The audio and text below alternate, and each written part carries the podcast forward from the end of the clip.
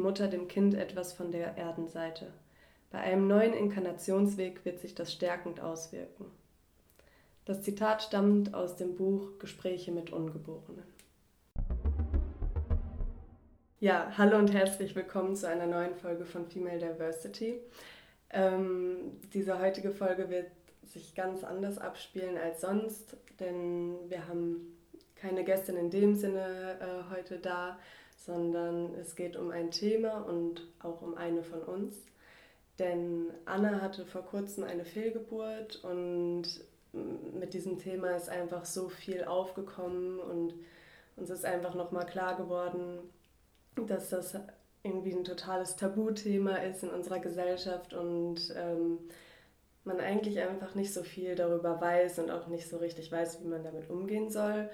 Und dadurch, dass das so ein unsichtbares Thema ist, haben wir gedacht, passt es sehr gut zu unserem Podcast, weil unser Anliegen es ist, ähm, Themen, die unsichtbar sind oder Persönlichkeiten, die unsichtbar sind, äh, sichtbar zu machen. Und deswegen haben wir uns dazu entschieden, dieses Thema mit aufzunehmen. Wir hatten das äh, letztes Jahr ja auch schon mit der Luise ganz kurz angeschnitten, mit der Hebamme. Ähm, und haben uns jetzt dieses Jahr gedacht, dass aus gegebenen Anlass es vielleicht doch ganz gut wäre, mal eine ganze Folge daraus zu machen. Ähm, genau, es wird ähm, um Anna gehen dann heute, aber wir haben auch die Lena zu Gast, weil sie ähm, bei dem ganzen Prozess der Fehlgeburt äh, da war und die Anna begleitet hat. Und genau, herzlich willkommen, Lena. Vielen Dank, Chiara. Hallo. Und Anna natürlich auch. ja, hallo, danke schön. Ja. ja, wir können ja einfach einsteigen. Mhm. Also ähm, vorweg, Lena hat die unfassbar krasse Gabe, immer ans Handy zu gehen, wenn es äh, wirklich wichtig ist. Ja, definitiv.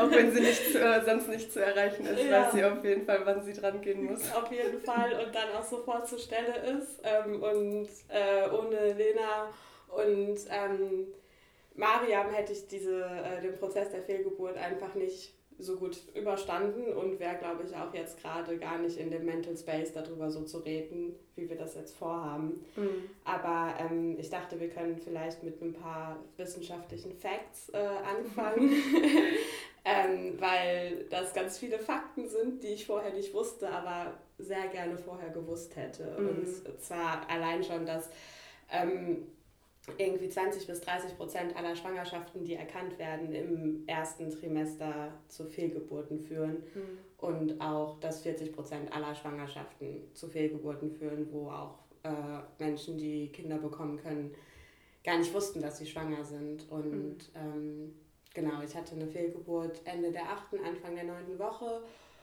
Und ähm, das nennt man Missed Abortion und die, also eine verhaltene Fehlgeburt und die machen 90 Prozent aller Fehlgeburten aus. Und eine Missed Abortion bedeutet halt, dass es zu viele Gendefekte und Chromosomfehler im Embryo gibt, als dass der gar nicht überlebensfähig wäre oder wenn dann nur sehr eingeschränkt. Mhm. Ähm, genau, und dass wenn der Embryo quasi weitergewachsen wäre und das Herz weitergeschlagen hätte, dass dann irgendwann der Punkt gekommen wäre und man, ich und mein Partner hätten dann irgendwie im fünften Monat oder im sechsten Monat uns so eine krasse Entscheidung treffen müssen und uns irgendwie fragen müssen, was wir wollen oder so. Ähm, genau, und äh, ja, eine veraltende Fehlgeburt bedeutet halt im Prinzip, dass der Embryo seine Herzfunktion einstellt und äh, die meisten Frauen kriegen das auch gar nicht mit mhm. sondern das Herz hört einfach auf zu schlagen und ähm, dann wird zufällig beim nächsten Ultraschalltermin festgestellt, dass der Embryo nicht mehr lebt. Ähm, und es muss auch nicht immer zu Blutungen kommen. Aber manchmal passiert es halt auch. Und dann denken ganz viele Frauen, sie hätten ihre Tage, weil sie noch gar nicht wissen, dass sie schwanger sind. Ähm, vielleicht einfach nur ein bisschen stärker und ein bisschen später als sonst. Ähm, aber es ist auch gar nicht mit irgendwie vielen Schmerzen verbunden, wie man sich das oder wie ich mir das vorher vorgestellt habe, ich weiß nicht. Mhm. Ja, ungefähr so. Das sind so die wissenschaftlichen Facts, die ich gerne vorher gewusst hätte, ähm, aber nicht wusste. Mhm. So, Ja. Ja, weil es ja dann auch wieder zu Fragen führt, ne? Ähm, warum ist das jetzt passiert? Ähm, Gibt es da irgendwas, was man selber falsch gemacht hat oder Voll. so? Äh, wenn man schon von vornherein weiß, dass äh, es diese Fehlbildung von den Chromosomen total oft gibt ähm, und man da einfach nichts gegen tun kann und dass es halt ja einfach weit verbreitet ist, ähm, dann ist ja auch das erste Gefühl dazu auch ein ganz anderes. Also wenn ich vorher von vornherein gewusst hätte, dass das quasi so eine Normalität ist, also natürlich wusste ich irgendwie, dass Fehlgeburten stattfinden und dass das auch nicht unhäufig vorkommt, aber dass das halt so eine Regelmäßigkeit hat, war mir nicht bekannt. Oder auch jetzt seitdem, also das ist jetzt drei Wochen her, die Fehlgeburt, zwei Wochen, die dritte mhm. Woche. Ja, drei Wochen. Ne? Ja. Äh, und wie viele Frauen ich einfach in der Zeit getroffen haben, die auch Fehlgeburten hatten. Das mhm. ist einfach voll krass. Mhm. So, Ne, das hast du ja auch ja, erzählt, Lena. Ne? Absolut, ne? absolut. Also wenn man es wirklich mal anspricht, auch so auch mit Frauen oder Menschen aus unserer Elterngeneration oder auch so, ich habe dann auch mit meiner Mutter mal äh, drüber gesprochen und sie auch so konnte wirklich bei sich selbst und auch bei FreundInnen wirklich, es ist so verbreitet und es ist einfach, sobald man es anspricht, ist es da, aber wenn niemand drüber spricht, ist es einfach so unsichtbar und so weggeschwiegen. Es ist wirklich ganz krass. Und es ist so ein großer Schrecken, so weil mhm. man halt nicht wusste, also weil man einfach gar nicht weiß, wie man darauf reagieren soll. So selbst als ich die Fehlgeburt hatte. Also das Krasse ist halt, ich, ähm, vielleicht fange ich von vorne an. Also ich bin ungeplant schwanger geworden und äh, war halt quasi noch in dem Prozess der Verarbeitung, dass ich überhaupt schwanger bin. Mhm. Weil das auch alles andere als irgendwie einfache Umstände sind mit einem Vater, der am Ende an am Ende der Welt wohnt. Ähm, aber wir haben uns dann darauf eingelassen, haben uns gefreut, haben irgendwie Pläne geschmiedet, ähm, wie wir zusammen sein können, ob er halt irgendwie erstmal hierher kommen kann und all sowas. Ne? Und ähm, aber die ganze Zeit habe ich halt, hatte ich ein merkwürdiges Gefühl. So, ich habe meinen Körper nicht so, also ich fand meinen Körper irgendwie komisch und alle haben halt gesagt, das ist, der Körper stellt sich um und ich war, ja, also ich bin in Südafrika schwanger geworden, bin wiedergekommen und musste in Quarantäne. Ne? Mhm. Und dann meinten halt auch meine Eltern, mein Partner, alle Freundinnen um mich rum, äh, ja, das ist dein Körper, der muss sich erstmal wieder daran gewöhnen, dass du jetzt hier bist und äh, Season, Jahreszeitenwechsel und halt in Quarantäne von irgendwie Highlife in Quarantäne oder so. Und ähm, mhm. ja, dann habe ich aber tatsächlich äh, trotzdem Schwangerschaftstest gemacht äh, und der war dann positiv und äh, weil ich aber auch gleich danach Schmierblutung bekommen habe, bin ich zur Frauenärztin gegangen und ähm, durfte halt die Quarantäne verlassen, natürlich alles vom Amt bestätigt. ähm, und bin halt äh, zur Frauenärztin gegangen, die die Schwangerschaft bestätigt hat und äh, die hat dann gesagt, ah ja, freuen Sie sich einfach mal ein bisschen, wir halten mal ein bisschen den Ball flach, weil ähm, sie halt bluten, aber das ist halt, heißt halt nur, dass sich da irgendwas organisiert oder so. Mhm. Oder dass das noch Einnistungsblutungen oder sonst was sind. Und ähm, ich erinnere mich noch, dass ich auch irgendwie ins Auto gestiegen bin ähm, meine Mutter hatte da gewartet und ich bin ins Auto gestiegen und ich habe mich auch schon so voll gefreut, aber ich hatte irgendwie so ein, so ein bisschen das Gefühl, so, naja, mal gucken. Aber ich dachte halt auch so, weil das ist jetzt so voll die Realitätsklatsche, so, ähm, ich bin auf einmal schwanger. Ähm, genau, und dann bin ich nach dem Ende der Quarantäne wieder zurück nach Freiburg und war hier und äh, habe das auch äh, ganz vielen Freundinnen hier erzählt weil ähm, ich halt alte auch immer mit dem Satz, ja, ich weiß, es ist noch super früh, aber ich äh, weiß nicht, wie ich damit umgehen sollte, wenn was passiert und ich habe es kein, keiner von euch erzählt. So, das, mhm. ähm, dachte ich mir schon da, dass ich das irgendwie viel, viel schlimmer fände, weil ich ja dann gar nicht wüsste. Also, wenn ich mir vorstelle, ich hätte Lena angerufen und wäre so, jo, Lena, übrigens, ich bin schwanger und es stimmt auch irgendwas gerade nicht, können wir bitte mhm. sofort ins Krankenhaus? So das, ne? Ja, weil der Support dann ja. halt auch ein ganz anderer ist. So, ja. jeder kann sich dann auch irgendwie darauf einstellen, dass es auch Komplikationen gibt. Genau. Weil das hat man ja trotzdem auch im Hinterkopf. So, Voll. Ne? Ich hatte das die ganze Zeit im Hinterkopf. Mhm. So, das ist die ganze Zeit. Ich bin dann auch da zur Frauenärztin, also in Freiburg zur Frauenärztin gegangen Und die hat dann auch gesagt, ja, ist alles in Ordnung, sieht super schön aus, auch voll der süße Gummibär. Das fand ich auch schon ganz komisch, weil sie mhm. das einfach so untersucht hat. Und ich war so, sie hat mich noch gar nicht gefragt, ob ich das Kind überhaupt behalten möchte. So, ne? Mhm. Äh, ja, schwierig. Ne? Ganz schwierig. So, das war so richtig so, uh, okay, ja.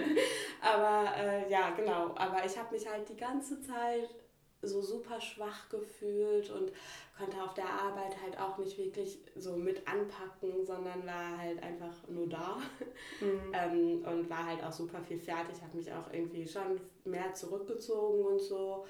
Ähm, und ja, hab, er hat, irgendwie hat sich mein Körper wie so ein, ein Porzellan-Dingen angefühlt die ganze Ganz Zeit. Ganz fragil. Ja, genau. Mhm. Und ähm, dann an einem Donnerstag hat es dann halt angefangen, wieder so ein ganz, ganz bisschen zu bluten. Aber dann dachte ich mir so, ja, okay, alle sagen, das ist irgendwie das Normalste auf der ganzen Welt und das passiert fast allen oder super, super vielen so. Oder es kann halt mal vorkommen. Genau. So, ne? Man versucht es halt auch irgendwie so, vor allem wenn man erstmal vorher auch wusste, dass du dich freust, versucht man ja auch irgendwie so als Freundin oder bei mir war das zum Beispiel auf der Seite so, dass ich so schon auch gesagt habe, hey, das kann normal sein. Ja. Ich habe es auch nochmal so nachgelesen mhm. und damit, man möchte ja auch irgendwie so, dass du dich erstmal irgendwie Voll. geborgen ja. fühlst und das, ja, mein, irgendwie mein, so unterstützt. Ja, voll. Also ja. ich meine, das ist ja auch voll mhm. nach, nachvollziehbar und das ist ja auch der Grund, warum wir die Folge machen, ne? weil einfach äh, halt so viel Unwissenheit darüber mhm. herrscht. Mhm. So, ich meine, mein Freund hat mir auch die ganze Zeit erzählt, dass seine Mutter äh, drei Monate ganz normal ihre Tage hatte, als sie mit seiner kleinen Schwester schwanger war. Mhm. Ähm, also geht man halt irgendwie erstmal davon aus, aber ich hatte halt irgendwie die ganze Zeit so dieses Gefühl, ja, aber mein Körper sagt mir was ganz anderes, aber ich habe mich da halt irgendwie überhaupt nicht drauf verlassen, weil halt von mhm. außen mhm. es auch so viele ExpertInnen gibt, die halt was anderes sagen. Ne? Mhm. Und dann ähm, war es am Freitag irgendwie ein bisschen mehr und dann dachte ich so, ja, aber das könnte auch von meinem Zyklus her hinkommen. Vielleicht muss ich der ja auch noch irgendwie mhm. ein bisschen mhm. regulieren und vielleicht muss ich meinen Uterus jetzt auch darauf einstellen, dass er jetzt halt irgendwie ein befruchtetes Ei, ein Embryo zu beherbergen hat mhm. und so. Ähm, ja, aber dann am Samstagmorgen dachte ich mir so, nee, ich rufe die Lena mal an und wir mhm. fahren ins Krankenhaus und ähm, ja, das haben wir dann auch gemacht. Lena ist sofort zu mir gekommen ähm, und wir sind halt auch zum Krankenhaus gelaufen und es ist eine Wegstrecke von was, zehn Minuten vielleicht. Höchstens, ja. Wir haben eine halbe Stunde dahin gebraucht mhm. oder so, weil ich halt auch so langsam gelaufen bin, weil ich halt das Gefühl hatte, ich muss es beschützen, mhm. ich muss diesen Embryo irgendwie in mir behalten, mhm. so, ne? Ähm, ja, und dann sind wir in dieses Krankenhaus gekommen und diese Hebamme war super unfreundlich. Äh, also es, also es ist schon schlimm genug, dass Lena draußen warten musste wegen mhm. Corona, ne? Und dann die Hebamme so zu mir gesagt hat, ja, also wenn sie jetzt ihre Blutung nicht einschätzen können, müssen sie sich darauf einstellen, hier ewig zu warten. Und ich war nur so, was? Das finde ich immer noch so unfassbar. Das ist so äh, krass, ey. Also. Das war, das war echt, da dachte ich mir so, what? Ich weiß doch überhaupt, was ist hier los? Ich weiß überhaupt nicht, was passiert. Das ist auch meine erste Schwangerschaft. Ja. Ich habe ja nichts, wie ich das irgendwie qualifizieren kann. Voll, also, ey das, ja, naja, also zum Glück musste ich nicht so lange warten und die Ärztinnen, die dann kamen, waren auch super nett. Also mhm. es war dann ähm, eine Ärztin, die mich halt untersucht hat und die hat halt, ich saß auf dem Stuhl und sie hat halt ihre Sachen da vorbereitet, ähm, nicht nur so den Ultraschall, sondern auch so einen Spiegel, um mhm. irgendwie in den Muttermund oder so zu gucken. Und dann hat sie als erstes gesagt, ähm, also wenn eine Schwangerschaft blutet, müssen wir uns darauf vorbereiten, dass wir gleich, ähm, müssen wir uns auf eine Fehlgeburt gefasst machen. Mhm. Das war das erste Mal, dass ich das überhaupt gehört habe. Mhm. Und ich war so, okay, krass. Ja, weil von ähm, außen auch so viel anderes kam, so ne, wie halt mhm. dann, dass dein Partner gesagt hat, hey, meine Mutter hat auch drei Monate geblutet und hat dann meine Schwester bekommen oder, mhm. oder, oder, ne? Ja, richtig. Dadurch, dass das so viel von außen kam, dann halt in diesem konkreten Moment auf einmal so eine ganz klare Aussage zu bekommen, voll. ist ja so, wow, okay. Voll, voll. Und sie dann auch noch so, 50% aller Schwangerschaften, die bluten, sind nicht erfolgreich. Und ich war so, was? alle haben mir, also alle um mich herum sagen, es ist vollkommen normal und ähm, ja, das war irgendwie super crazy und ich habe halt auch extra gar nichts gegoogelt, weil ich bedachte, ich möchte mir von außen so das äh, nicht so äh, einen malträtieren lassen, was ja, ja. da gesagt mhm. wird. Ne? Und ähm, ja, dann hat sie halt den Ultraschall, so einen vaginalen Ultraschall gemacht und ähm, meinte halt so, ja, das ist schon ein bisschen mehr Blut als nur ein bisschen. Ne? Und ähm, ja, ich habe mich so super komisch gefühlt, wie in so einer komischen Trance-Situation. Mhm. Ähm, und dann hat sie angefangen, da auf dem Ultraschall-Ding was zu messen und war auch so, ähm, ja, irgendwann so, ja, also wir stellen, ich stelle keine Herzaktivität mehr fest. Ziehen Sie sich bitte wieder an, warten Sie draußen, bis die Oberärztin kommt, so. Die muss das halt bestätigen, aber es ist höchstwahrscheinlich eine Fehlgeburt.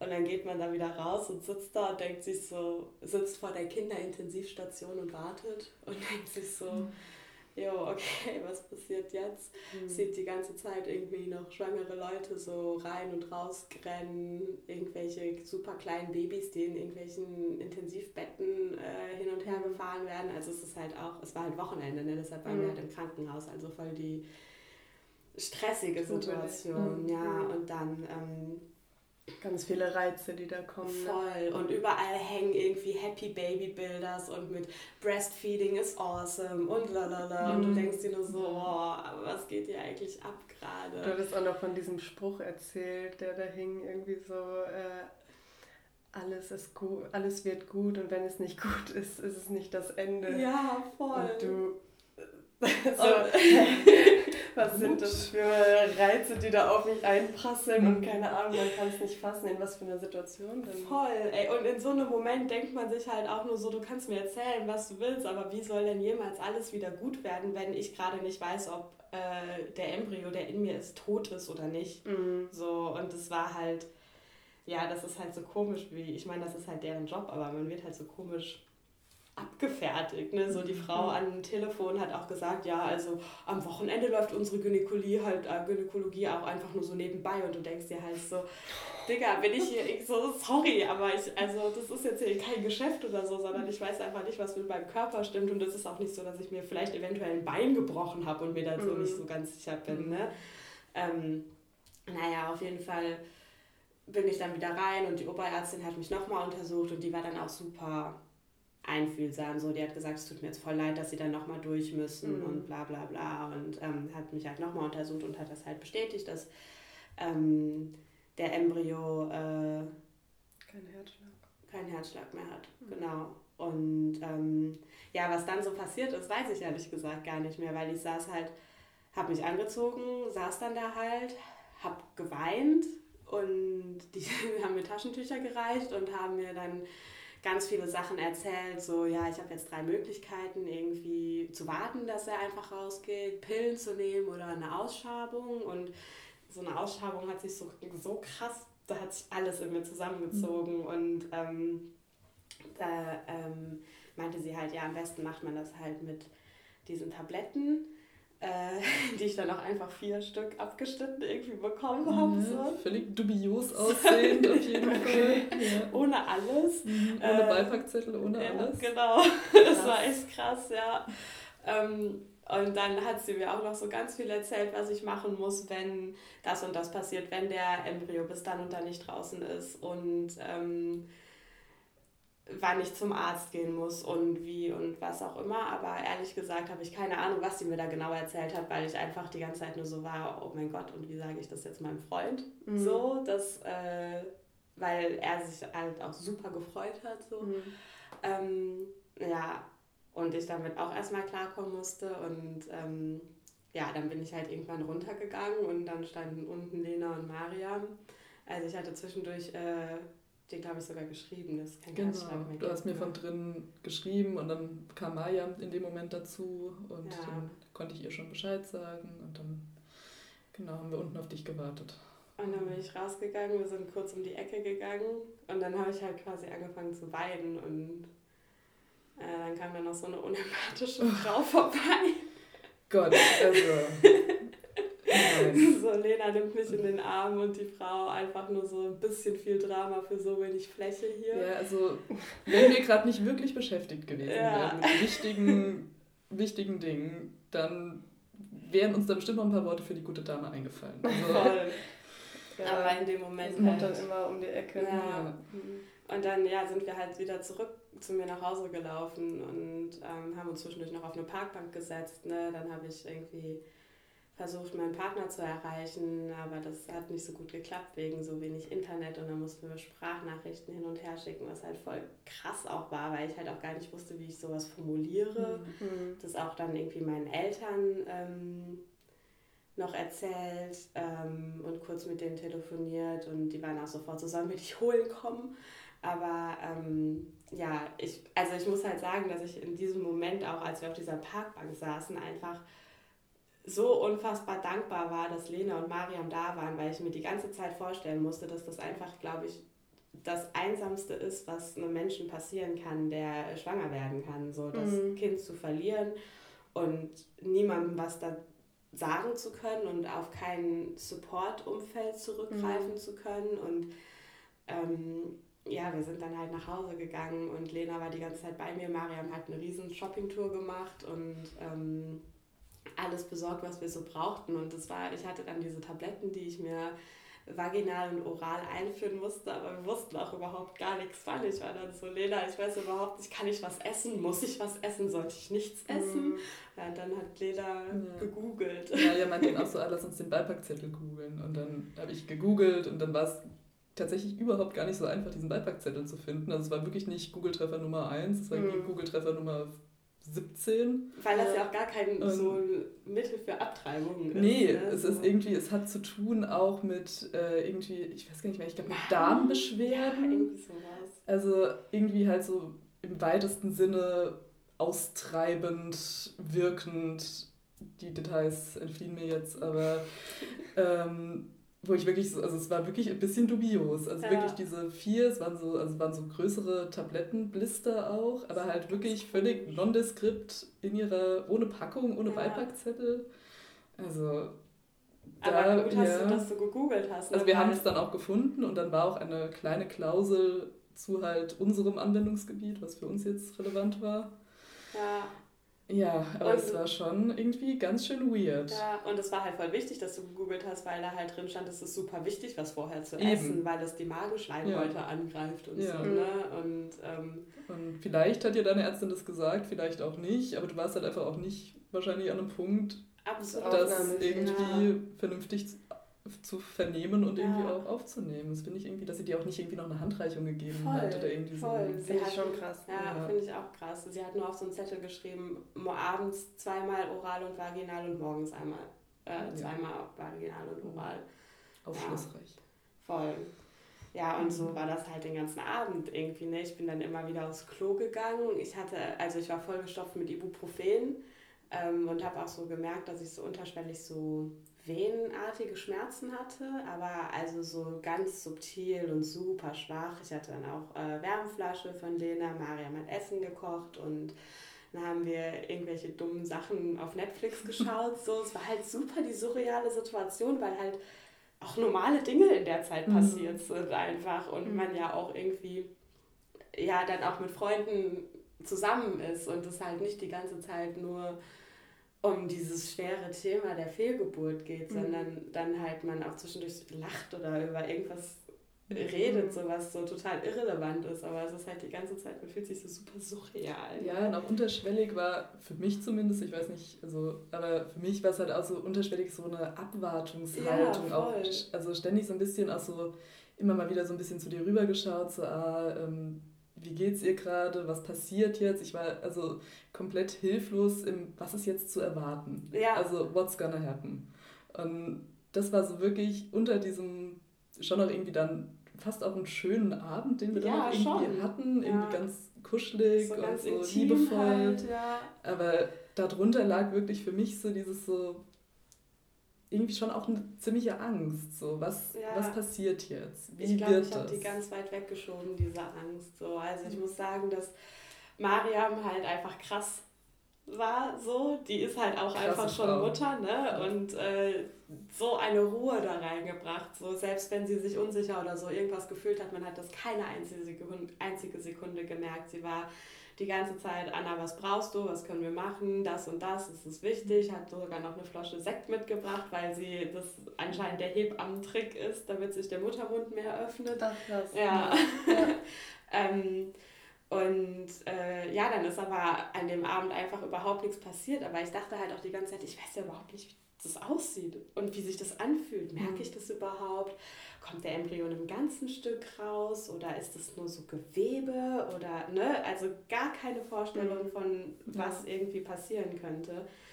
Ja, und irgendwann so, ich glaube um eins oder um zwei bist du nach Hause gefahren, genau. ne, Lena? Und dann äh, hat Marian bei mir gepennt. Am nächsten Morgen ähm, ist Lena dann pünktlich zum Frühstück wiedergekommen mit Brötchen, weil ich ja was essen musste, bevor ich die mhm. nächsten vier Tabletten nehme. Das haben wir ja gelernt. Genau.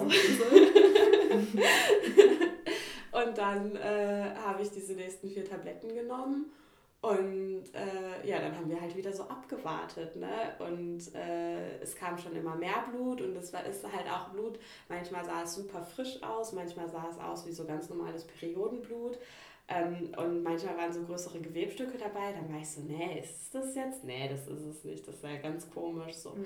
Und dann ähm, hatte noch äh, eine andere Freundin, Lenas Mitbewohnerin, ähm, auch geschrieben, so, hey, ich komme immer vorbei, wenn was ist. Du kannst äh, jederzeit Bescheid sagen, ich bringe Nussecken mit. Ähm, und ich dachte mir nur so, ich glaube, das Beste, was mir passieren kann, ist halt einfach so viele Menschen um mich herum mhm. zu haben wie möglich. Einfach, ähm, weil ich weiß also einfach, damit ich nicht alleine bin und damit ich irgendwie aufgefangen. Ja, voll. Auch wenn ich überhaupt nicht wusste, was passiert. Und es war halt voll schön auch zu sehen, wie halt Freundinnen einfach da sind ne? Mhm. und so komplett unhinterfragt den ganzen Tag da bleiben und ähm, alles mitmachen. So, obwohl ich, also das halt so die hilfloseste Situation war, in der ich mich jemals befunden habe und auch so die traumatischste Situation. Aber mhm. ich muss sagen, so mit diesem ganzen Support gehe ich da voll gestärkt raus so und das fühlt sich so ich meine, wir haben hier voll das ernste Thema, trotzdem mhm. lachen wir dabei, so weil mhm. es halt einfach irgendwie auch voll der krasse Bonding-Moment war und voll intim halt mhm. einfach so und dass wir das irgendwie teilen konnten. Mhm. Ne? Und dann wollten wir am nächsten Tag mittags so, es muss so eins oder so gewesen mhm. sein, äh, dachten wir so, okay, komm, wir gehen spazieren, einfach um alles nochmal so ein bisschen so zu lockern. Ne? Und dann äh, sind, bin ich eigentlich so, ja, ich gehe nochmal kurz aufs Klo, weil ich eigentlich nur pinkeln wollte. Und dann hat es so ganz komisch geflutscht. Ich weiß überhaupt nicht, wie ich dieses Gefühl beschreiben soll, aber es tat auch nichts weh, gar nichts. Es hat nur geflutscht.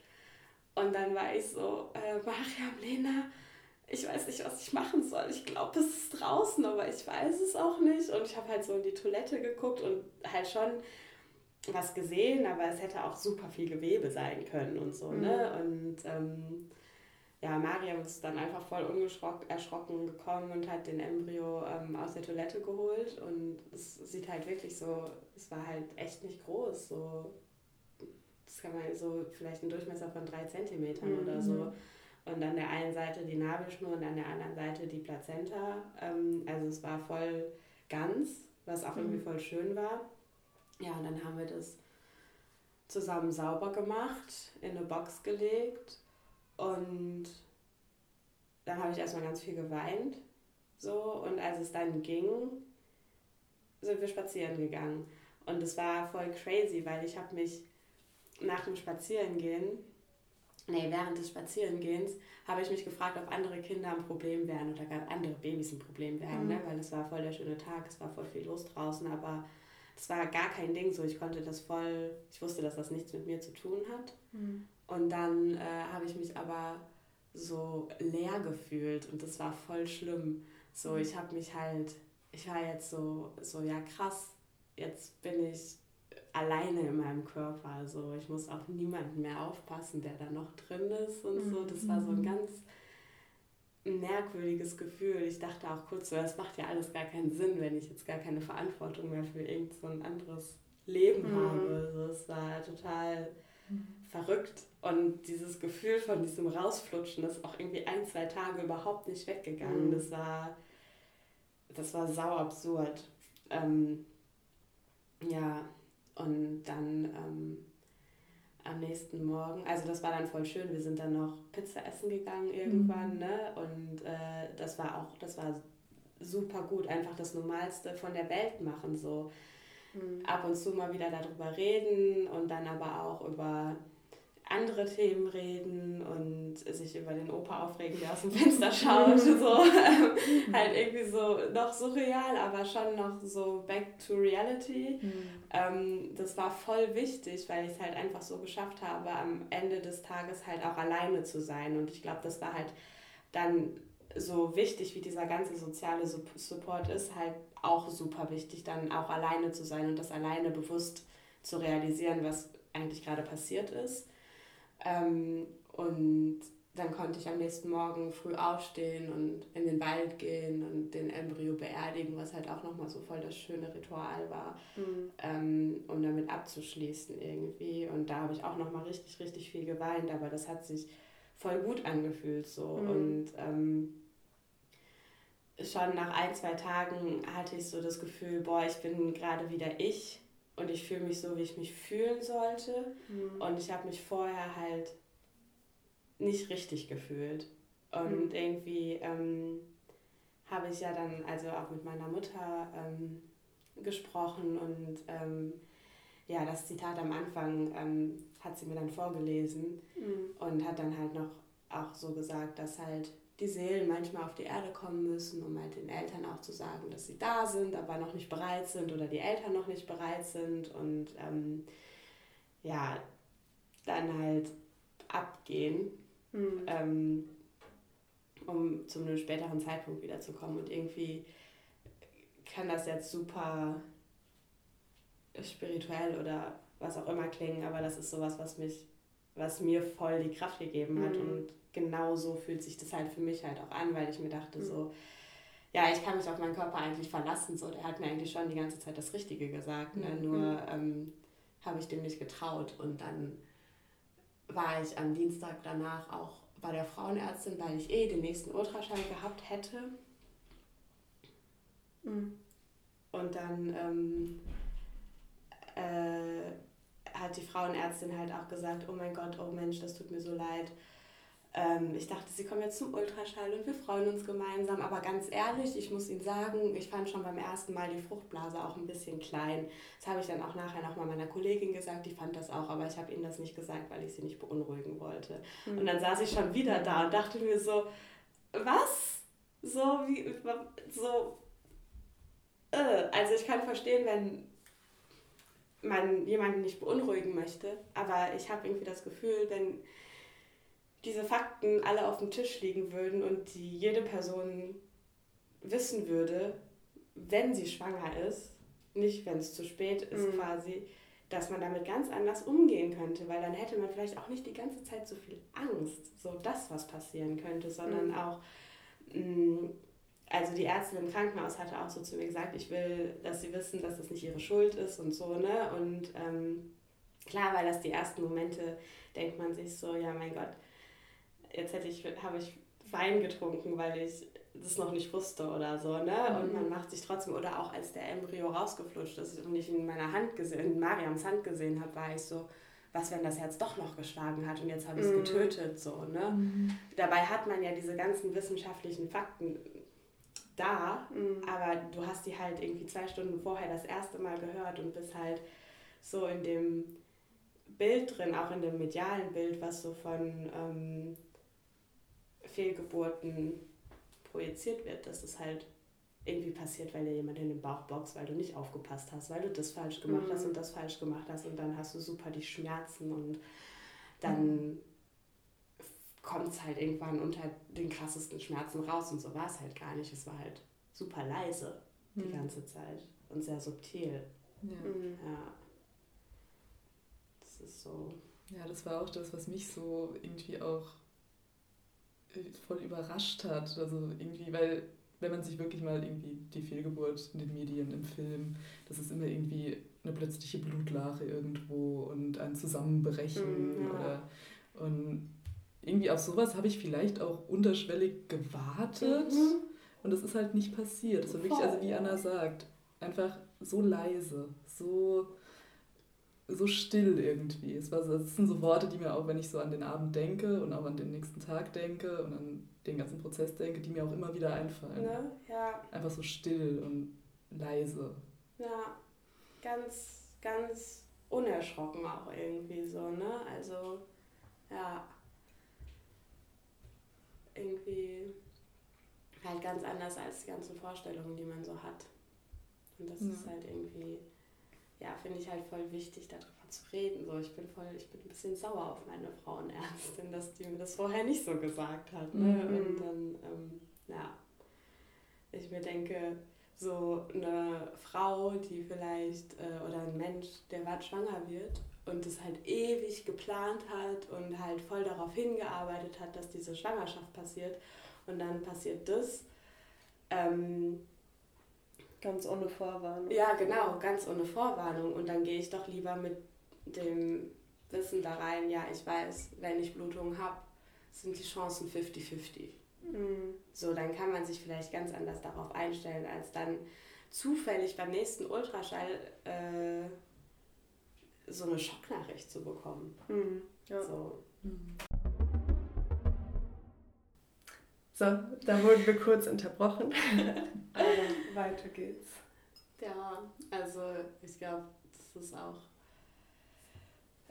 quasi alles gesagt. So, mir geht es halt darum, ähm, halt wirklich eine Sichtbarkeit für Fehlgeburten zu schaffen, weil das halt irgendwas ist, worüber halt wirklich so, so, so, so selten geredet wird mhm. und ähm, wo sich, glaube ich, viele Menschen, denen das passiert, die sich einfach unfassbar einsam damit fühlen und halt nicht wissen, wie sie damit umgehen sollen und vielleicht auch nicht so ein Social Netz haben, wo sie sich drauf verlassen können. So ich, also ich wusste halt, dass ich halt alle von euch anrufen kann mhm. äh, und ihr seid bedingungslos irgendwie da und das ist, glaube ich, auch nicht selbstverständlich einfach und ich wüsste, wenn ich das hätte alleine durchmachen müssen oder mit weniger Support, ähm, wäre ich nicht so resilient aus dieser Sache herausgegangen, wie ich es jetzt bin und kann da jetzt auch einfach so offen drüber reden. Ne? So, und ich glaube auch nochmal,